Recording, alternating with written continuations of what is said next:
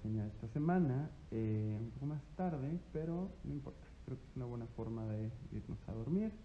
Y aparte el tema de esta semana está muy bien para arrancar con estas ideas en la cabeza con esta semana que comienza. Hola Fer, hola Dani, ¿cómo están? Eh, esta semana toca y ganó el libro de Resistencia de Alex Hutchinson y el libro está muy bueno. El libro toca un tema que puede ser familiar, pero lo desglosa de una, de una forma que es bastante interesante y tiene que ver con pues, los límites de la resistencia, el endurance en inglés, que es, no es otra cosa más que qué tanto podemos ir empujando los límites de nuestras capacidades, en este caso se refiere primordialmente a las capacidades físicas de nuestro cuerpo, pero en general creo que sirve como una antesala para una reflexión hacia, hola, hola quienes se suman, qué padre que están por acá. Eh, vamos, estamos platicando del tema de resistencia de Alex Hutchinson y básicamente es un libro que aborda el tema de la resistencia desde la perspectiva física, pero lo hace de una manera, hola huerca querida, madre, Gina, ¿cómo estás? Eh, de una forma que creo que les va a ser útil y creo que es una buena forma de cerrar la semana. Entonces, les platico que en este libro Hutchinson es un estudiante del doctorado que se vuelve periodista y que a su vez él es atleta. Por lo tanto, el libro está narrado desde una perspectiva bien interesante porque él lo vive, no es solo un periodista que anda por el mundo tratando de entrevistar y narrar la vida y andares de superatletas y de investigadores y de entrenadores, sino que lo va contrastando con su propia experiencia, ¿no? con su vivencia personal y como desde muy joven el eh, corredor, pues muchas veces veía como por razones que no le hacían tanto sentido, lograba superar sus propios límites y en otras ocasiones que se sentía absolutamente motivado, eh, pues no llegaba y lo que pasaba era que quedaba por debajo de lo que era su expectativa en términos de tiempos y en términos de rendimiento. ¿no? Entonces se aventura en, este, eh, eh, en esta investigación que dura varios años, casi entiendo ocho años, en redactarse y va un poco desenredando el nudo de la relación entre las capacidades del cuerpo, el músculo, la fortaleza física y la cabecita, ¿no? Entonces, en ese sentido, eh, pues empieza hablando de cómo el, lo que le llama el minuto inexorable, ¿no? Cómo llega un punto específico cuando estás en una carrera, ¿no? En un punto específico en algún momento del desarrollo de alguna prueba, un maratón, 5 kilómetros, lo que sea que estés haciendo en el cual la mente entra y juega un rol, ¿no? Y se va un poco para atrás y te dice que todo esto viene no necesariamente de la línea de tiempo que esperaría.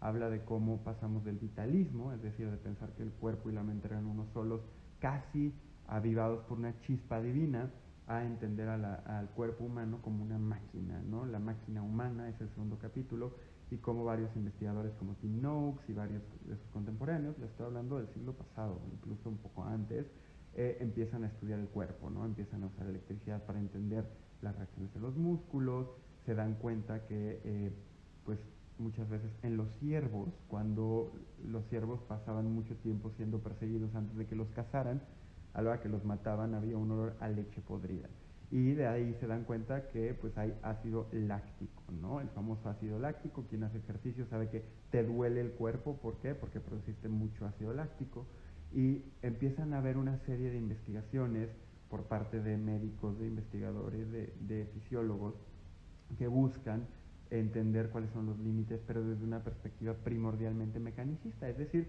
como si tú desarmaras un, eh, como si tú desarmaras un motor de un coche, pues querían entender los componentes del cuerpo y de su fortaleza, más allá de su relación con la mente, ¿no? Y se llega así a la medida estándar, que es el VO2 máximo, que cualquier persona que haga ejercicio probablemente lo haya escuchado, que es el nivel de, oxigenación máximo, ¿no? A.B. Hill y otros investigadores eh, poco a poco empezaron a, hola primo, eh, hola Henry querido, Argelia, quienes se vayan conectando, eh, empezaron a darse cuenta que hay un cierto nivel que está dado por tu ritmo cardíaco, por tu umbral de lactato, por tu umbral del dolor, por tu nivel de oxigenación, que son los que mejor predicen que también te va a ir. Entonces los atletas, las personas que están entrenando a lo mejor por una carrera de larga duración, lo que vamos midiendo es nuestro VO2 máximo. Su Garmin, su iPhone, cualquier chunche que tengan de tecnología les puede dar su VO2 o por lo menos una estimación de su VO2, ¿no? Entonces, estamos en un momento dentro del libro, capítulo 2, donde tenemos al cuerpo entendido como una máquina al cual tú le metes distintos metabolitos, le metes distintos impulsos eléctricos y puedes llegar a entender sus capacidades, sus niveles de desempeño, sus niveles de rendimiento y resistencia. Pero en el tiempo llegan otros jugadores al, al mercado de investigación del cuerpo y dicen, pues el cuerpo es una cosa, pero la mente es otra. Y se introduce la noción del gobernador central, una noción muy controvertida incluso hasta la fecha, ¿no? Y básicamente la noción del gobernador central es tu cuerpo tiene una serie de indicadores de dolor, de resistencia, que no necesariamente realmente reflejan tus capacidades. Tu cerebro, un poco como el gobernador del coche, que a lo mejor el coche, hola queridos, Roms, Gra, eh, Adi, José, el, el, gobernador del coche, a lo mejor tu coche en el tacómetro dice 220, pero nunca lo puedes pasar de 180. ¿Por qué? Porque tiene un gobernador. Tiene metido un aparatito que evita que llegues hasta allá. Bueno, pues según la teoría, conforme vieron que a pesar de que el cuerpo al parecer podía llegar a ciertos límites, nunca los llegaba o pocas veces llegaba, empezaron a decir, bueno, a lo mejor existe un gobernador y es el cerebro, y entonces el cerebro te obliga a reducir tu velocidad mucho antes de que tengas una verdadera angustia filosófica, fisiológica, ¿no? Mucho antes de que realmente estés exponiendo tu cuerpo, el cerebro se contiene y se empieza a especular que se contiene porque te quiere dejar un poquito de gasolina para el final, ¿no? De manera muy evolutiva es no te vayas a cansar, digamos que si mm, te cansas demasiado y de repente tienes que estirar un poco en el último sprint para correr de león, el cuerpo y el cerebro se relacionan de tal forma que el cuerpo le dice al cerebro, por favor no dejes que me pase más allá de esta línea porque siempre tengo que tener un poquito de gasolina al final. Y eso surge, ¿por qué? Porque se daban cuenta que los corredores en los maratones y en las disciplinas de ciclismo y demás, cuando parecía que ya no era posible que llegaran mucho más allá, al final cerraban fuerte. Y entonces esto contradecía un poquito la noción de, bueno, pues es un rendimiento decreciente porque tus músculos, la máquina se empieza a desgastar y empieza a pensarse que el gobernador central lo que hace es empieza a regular ¿no? Tu relación con tu cuerpo para que no llegues a un punto donde te mueras. Y Noakes y algunos de los investigadores que cita Alex Hutchinson en su libro de Resistencia, eh, lo que dicen es que si no, no te explicas por qué tan poca gente se muere. Si no, no te explicas, lo raro no es que haya gente que se muera haciendo ejercicio, lo raro no es que haya gente que se lleve a límites más allá de lo concebible por una mente sana, lo raro es que a poquísimas personas acaben teniendo algún tipo de aneurisma, embolia o, lesión eh, que ponga en peligro la vida, comparativamente con la totalidad de las personas que se ejercitan. ¿no? Lo que nos lleva a la última parte del primer apartado que dice es que tenemos un desertor consciente. Y el desertor consciente es un modelo psicobiológico y esta palabra no está para un domingo a las 10 de la noche, pero aún así la dice en el libro. El, el modelo psicobiológico lo que dice es, por un lado está el cuerpo, por otro lado está la mente, y lo que trata de hacer el cuerpo y el cerebro es entender la diferencia entre el esfuerzo y el dolor. Hay un diálogo interno y el dolor se vuelve el barómetro, se vuelve el termómetro que te dice qué tanto esfuerzo estás llevando a cabo. Pero lo vamos a ver más adelante, el dolor no es un buen indicador de esfuerzo. El dolor no necesariamente, porque no todos los cuerpos están configurados de la misma manera, el dolor no necesariamente es el mejor indicador de que estás llegando al límite de esfuerzo y te habla y te esboza en este primer eh, capítulo, perdón, en este primer... Ya, se enoja luego mi teléfono y me saca. Hola Diana, hola los demás que se han conectado. Eh, lo que te dice es el dolor no necesariamente es el mejor indicador de que ya deberías de abandonar la carrera, el esfuerzo, la pista si estás en una bici, etcétera, ¿no? Entonces, te esboza, te flota algunas ideas que te ayudan a facilitar el lidiar con el dolor y te explica cómo hay dos, dos particulares y los que ya se conectaron y han aguantado hasta ahora, si quieren mejorar sus entrenamientos, hay dos técnicas súper simples, probadas, que vienen en el cuarto capítulo del libro. Uno es el sonreír, ¿no? El sonreír relaja y el relajarse hace que el cerebro esté menos en estado de, de alerta. Cuando el cerebro está menos en estado de alerta, es mucho más libertino con los umbrales del dolor. Es decir, asocia menos el dolor con estás a punto de llegar a tus límites. Entonces, por eso estar menos estresado facilita el hacer más ejercicio. Y por eso te dice también que tengas mucho cuidado de no hacer tareas mentales previas. Algo que es bien interesante, habrá quien le gusta hacer ejercicio en la mañana, hay quien le gusta hacer ejercicio en la noche.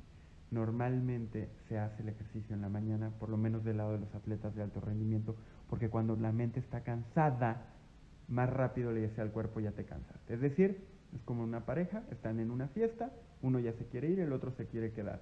Si uno ya se quiere ir, es más probable que le diga al otro, ya vámonos. Ah, pues es lo mismo. Si su cerebro está cansado porque estuvieron llevando a cabo labores cognitivas complejas, porque están estresados, porque tienen una serie de eh, cargas sobre su mente, es decir, de todo tipo, ¿eh? porque están pensando en la hipoteca, porque están pensando en, en la entrega del día de mañana en la oficina.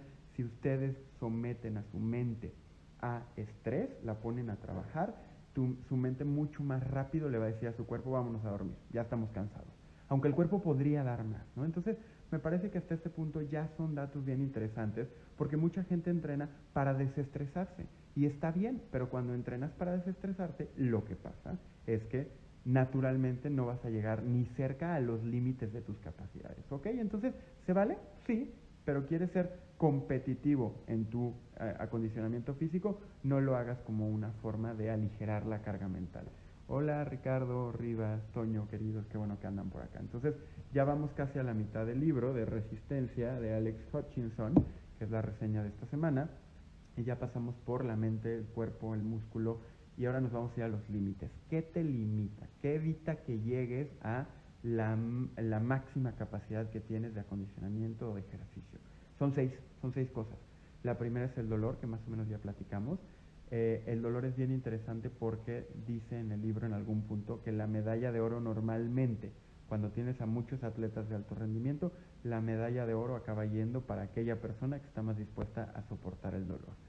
Querido Ricardo, muchas gracias mi Richie. Este te va a gustar, querido. Este creo que es un tema que hemos platicado. Eh, entonces, cuando estás buscando llegar a tus límites y tú que no eres bravo para retarte todo el tiempo, mi querido Ricardo, esto te va a interesar. Cuando estás pensando en cómo llegar a tus límites, una de las primeras barreras es el dolor. Hay que entender que el dolor es una luz en el tablero, pero no implica necesariamente el mejor indicador de que estás por llegar al límite de tu capacidad, ¿ok? Y decía Tolstoy, y lo cita en el libro, que todo el placer es similar, pero cada dolor es distinto. Y me encantó esa frase del libro, ¿por qué? Porque es cierto, ¿no? Cada vez que sentimos dolor es distinto. A veces el dolor es como que se me falta, si estás entrenando, me falta el aire. A veces me duelen las piernas, a veces me duelen las rodillas, a veces me siento cansado, a veces ya me lesioné. Los dolores son distintos. ¿Por qué? Porque los dolores tienen que ver con muchos procesos, no únicamente físicos, sino también mentales. Y ahorita lo platicamos. El segundo limitante es el músculo en realidad los músculos, lo sano que están tus músculos, sí generan una cierta barrera a tu capacidad de llegar hacia tus límites, pero lo que dices es que no son tampoco la limitante que lo explica, porque por lo general, después de cierto tiempo, tus músculos pierden entre un 25 y un 35% de su capacidad, después de cierto número de kilómetros o de cierto número de brazadas, lo que sea, y después de ahí eh, bajan marginalmente hasta un 10%, y después ahí se frena. Llega un punto en el que el músculo ya bajó su rendimiento, pero ya no baja más que eso. Entonces, si ya no baja más que eso, no es que sea constantemente decreciente, sino que en realidad entran otros sistemas que te detienen para salir adelante, ¿no? Entonces, uno es el dolor, otro es el músculo, el tercero que sí es importante es el oxígeno. El nivel de oxigenación es el tercer límite. Y para eso Hutchinson en el libro hace un análisis de los que hacen apnea, ¿no? Los que hacen esto, que se meten al agua durante muchos minutos, que nadan profundamente y explica cómo el respirar bien también es un tema que está hasta cierto punto en la cabeza, ¿no? Los niveles de oxigenación, a diferencia de los anteriores, sí te ponen en riesgo si le juegas al vivo, si llegas a tu límite, sí te pueden generar neurismas, sí pueden generar que te ahogues, sí pueden generar secuelas irreversibles, pero también lo que se explica en el libro es que el respirar bien está en tu cabeza. Y en el libro de Breathe, que espero pronto poder ponerlo en las reseñas, te habla de cómo, y lo hablaba con Carlos Mancera, que se unió ahora, el respirar bien, el pranayama, es una forma de autoconocimiento que te permite expandir los límites no solo de tu conciencia, sino de tu capacidad física.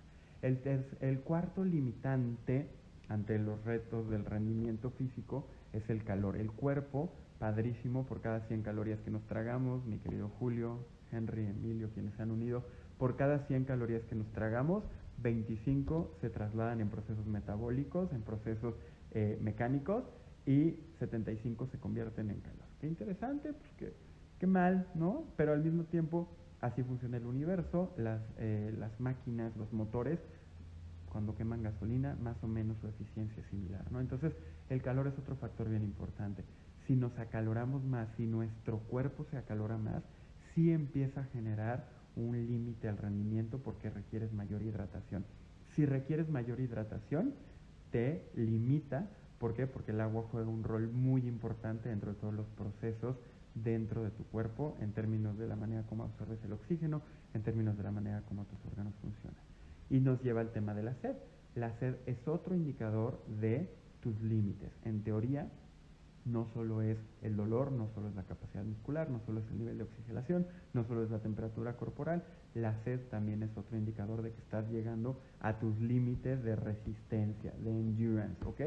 Pero también no es el único indicador, e incluso habla de cómo muchos atletas de alto rendimiento aprendieron a trampear a la mente, se echan agua eh, con, hidro, eh, con electrolitos como Gatorade, no la toman, la escupen, pero la mente cree que ya se hidrató, la mente cree que ya, ya le ingresaste aquello que necesitaba y puede seguir adelante. Se puso súper de moda en los olímpicos, en los últimos olímpicos y veías a cada rato deportistas tomando Gatorade y tirándolo.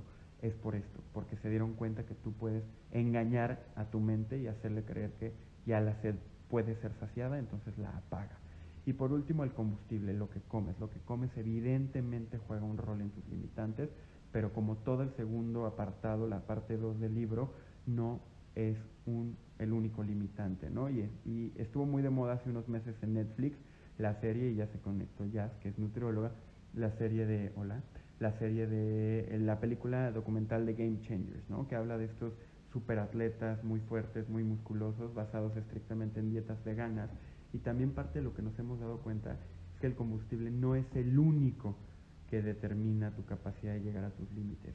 Tenemos grandes atletas que comen pura comida vegana, tenemos atletas con dietas altas en proteínas y no hay un consenso, porque no tiene por qué haberlo, porque otra vez, si vamos al inicio del libro, tus límites no están dados únicamente por los factores eh, biológicos o los factores contextuales, también están dados por la mente, ¿ok? Y entonces eso nos lleva a la tercera y última parte del libro, que le llama los interruptores del límite, ¿ok?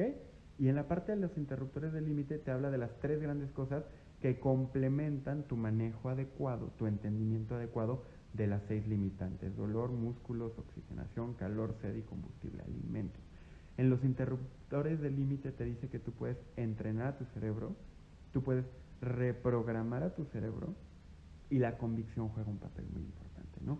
En la parte de entrenamiento del cerebro pone muchos ejemplos de cómo hoy en día atletas entrenan solo pensando en lo que van a hacer sin necesariamente someter al cuerpo a un desgaste. Y eso es maravilloso. Y en el béisbol fue de los primeros deportes que se dieron cuenta que tú, o sea, un pitcher o a un bateador, si tú lo pones a entrenar lanzando pelotas o bateando pelotas, lo cansas y juegan decenas de juegos por temporada, muchas veces juegan varios juegos por semana, noche tras noche. Se dieron cuenta que tú podías entrenar el cerebro y eso entrenaba a su vez el músculo de tal forma que tú no obligabas al músculo a cansarse, pero por medio del poder de la sugestión y la conexión entre la mente y el cuerpo, estabas entrenando, ¿ok? Estabas logrando llevarte a los límites. Ponían a los beisbolistas a imaginarse el lanzamiento y ponían a los beisbolistas a imaginarse el bateado. Y en ese momento estaba entrenando, su cuerpo estaba llevando a cabo funciones concretas, tal como si estuvieran realmente entrenando.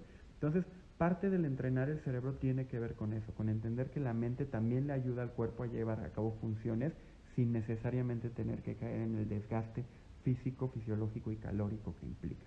La parte de reprogramar el cerebro tiene que ver con, y esta es la parte hippie de la noche, con muchas eh, pues, técnicas de programación neurolingüística, con muchas técnicas de visualización, incluso te habla en algún punto de lo que le llama, déjenme ver aquí mi nota, las técnicas de diálogo interno, ¿no? Entonces te dice que a muchos atletas los enseñan, sobre todo ultramaratonistas como su servidor, que quiere hacerlo, no lo es, ni lo ha hecho, pero espero lo pueda hacer en un par de años, los enseñan a pasar por un proceso en cinco etapas, que son las técnicas del diálogo interno te permiten, cuando sientes que estás llegando a tus límites, pasar por un proceso de cinco partes.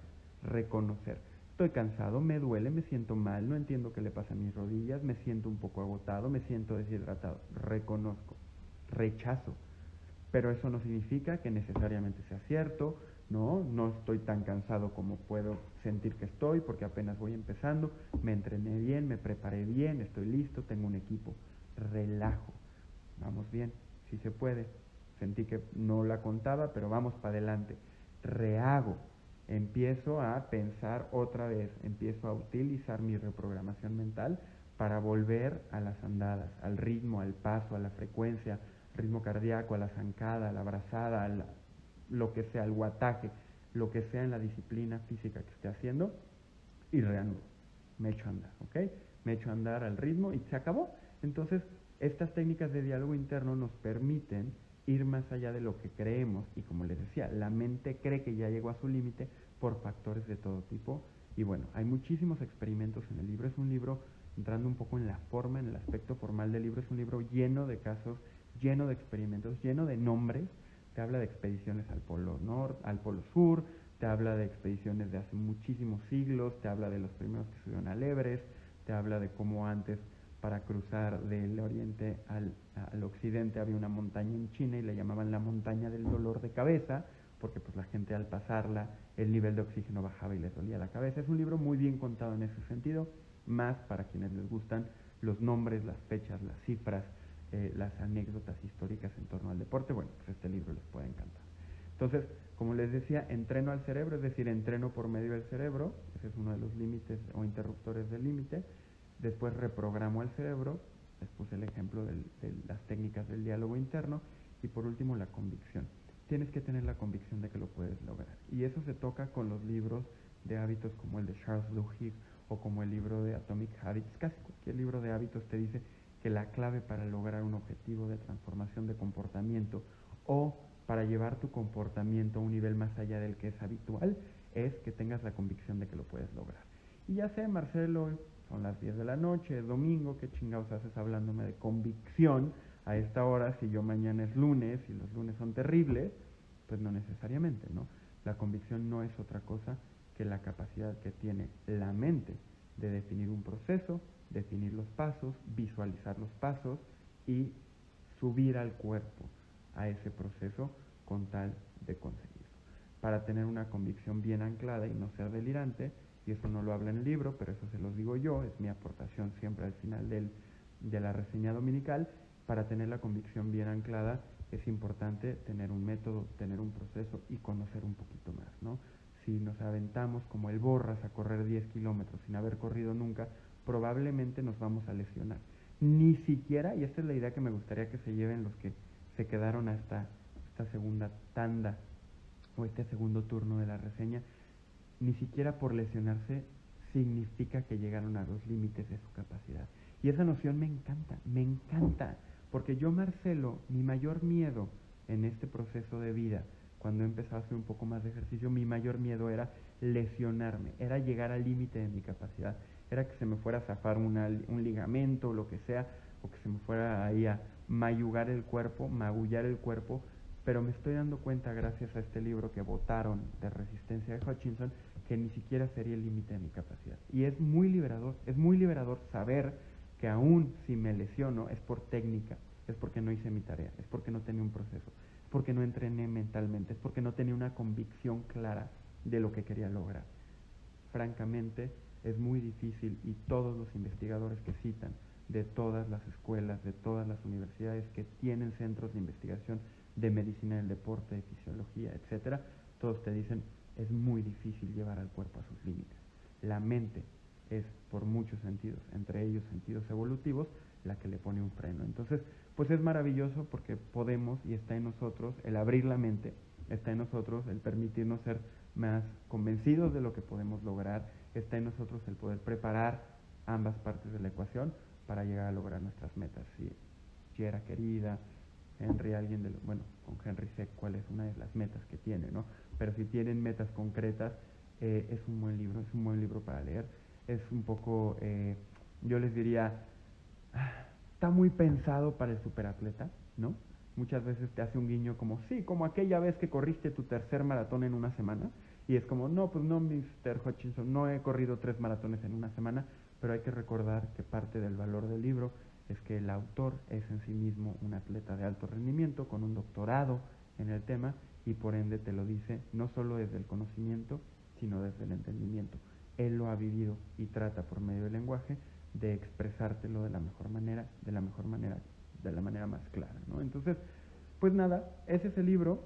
Eh, me aviento, para los que están todavía por acá, las siete ideas principales eh, que extraje, que resumen de manera no necesariamente cronológica o ordenada como hice la reseña, pero para que se las lleven si quieren tomar nota. Y como siempre, aquí está el resumen.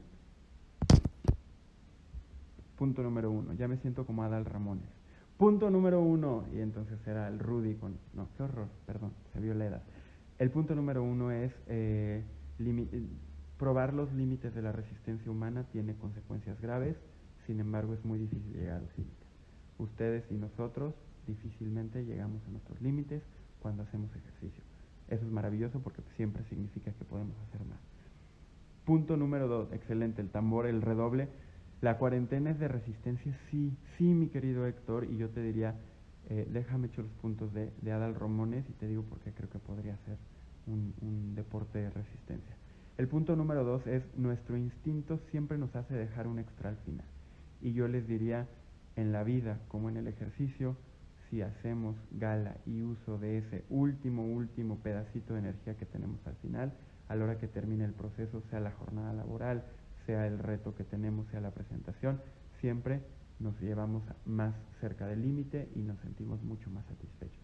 El punto número tres es que el oxígeno sí juega un rol. Dentro de los seis que les dije, es el que juega el rol más importante. No fumen. No fumen, por favor. No se metan cosas en el oxígeno. Cuiden sus pulmones, hagan ejercicios de respiración. El oxígeno es muy importante y la oxigenación empieza por la manera como entra al cuerpo. No es la única forma, pero es importante. Clávense en el tema. Si van a hacer ejercicio, aprendan a oxigenar mejor. El punto número cuatro es qué tan cansado está el cerebro impacta en qué tan cansado el cerebro cree que está el cuerpo y por ende más rápido nos cansamos, aunque en realidad el cuerpo podía dar más. Entonces, procuren hacer ejercicio no para desestresarse, sino que procuren hacer ejercicio cuando no estén estresados y van a ver cómo en su cuerpo van a encontrar nuevos límites, nuevas fronteras. Punto número 5 eh, es los atletas por lo general tienen límites de tolerancia al dolor más amplio muy sabido, no me voy a clavar, me ardo un poco, me gustaría estar ahí, yo soy malísimo, o sea, yo me corto con papel y empiezo a llorar. Pero bueno, los atletas de alto rendimiento evidentemente saben hacer el dolor a un lado, ¿por qué? Porque eso les permite hacer gala y uso de sus otros atributos, capacidad pulmonar, nivel de oxigenación, salud cardiovascular, etc. Punto número 6 es que el la temperatura corporal también es muy importante entrenar con las condiciones adecuadas en términos de ropa es una buena forma de mejorar sus límites.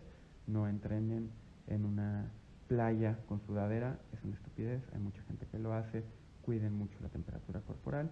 Y por último, y ahorita veo por qué Ricardo pone esa carita, que creo que fue en el punto número 2, ¿ah? en la parte de dejar un poquito al final. Y el punto número 7 es eh, el mindfulness hacer técnicas, ya sé, ya sé, Marcelo, son las 10 de la noche ahora sí, pero hacer técnicas de mindfulness, vivir en el presente, nos permite tener la mente vacía. Y tener la mente vacía es una de las predisposiciones del espíritu que facilitan que logremos llegar a nuestros límites en todos los sentidos. Entonces, pues procuremos no solo meditar, sino entender que vivir en el presente es una mejor forma, es una forma muy efectiva de mejorar nuestros tiempos en carrera de mejorar nuestro rendimiento a la hora que estamos cuidando nuestro cuerpo o buscando competir o participar en alguna carrera. ¿Ok? Eh, se va muy rápido como siempre, no puedo creer que me aventé otra vez 30 minutos, gracias a quienes se la aventaron conmigo. Héctor, para no dejar sin responder, la, la cuarentena es una carrera de resistencia. Yo creo que sí, y sin verme muy eh, falso filósofo, y sin verme muy armando hoyos, eh, si estás hablando de que la resistencia tiene un componente mental y la mente en ese sentido juega un rol tan importante que determina dónde creemos que está el límite. Entre más logremos tener una mente tranquila, entre más tengamos una mente eh, ordenada, más fácil vamos a poder soportar el tiempo que conlleva la cuarentena. Si diario creemos que estamos por acabar y no acaba y no acaba y queremos que la mente nos ayude a soportar, eh, pues la mente no es buena soportando. De hecho, cuando la mente cree que ya se cansó, cree que el cuerpo también se cansó y te obliga a ti en tu totalidad a apagarte. En ese sentido, creo que es una carrera de resistencia. Gracias Rich, qué bueno que te conectas, que tengas una, una gran semana. Emilio también, que tengan una gran semana. Estamos hablando, como siempre, estoy a la orden. Espero que les haya sido de utilidad esta reseña, como cada semana. Mañana o el martes pongo más bien los libros sujetos a votación. Eh, y pues nada, cualquier retroalimentación, mándenme mensaje. Si algo no se escucha, si algo no se ve bien, si en algo no soy claro, lo que sea que me ayude a mejorar es muy bienvenido. Están mis mensajes abiertos para ustedes. Eh, Rivitas querido, te mando un gran abrazo, que pasen una gran noche y nos vemos la próxima semana. Pues no sé si conocimiento mi Rich, pero por lo menos datos eh, y teoría siempre, siempre estarán ahí disponibles para ustedes. Mi Roms querida, saludos hasta la ciudad en la que te encuentres. Madre, gracias por haberte conectado. Eh, primo, estamos aquí muy a la orden. Nos vemos como siempre cada domingo. Y el libro se llama Resistencia. Si lo pueden comprar en inglés, cómprenlo en inglés. La traducción, nada más para no dejar de decirlo, está pésima. La traducción está muy, muy chafa. ¿Por qué? Porque todo lo traduce igual. Entonces yo me di a la tarea de eh, pues, tratar de contrastar con artículos y otras cosas del tema. Aquí no te alcanza a transmitir. Es muy snob hacer esa crítica, pero es importante porque en parte también por eso me he la tarea de leerlo para y con ustedes. Eh, colega, Maffer, Fer, que tengan una gran noche. Nos vemos la próxima semana.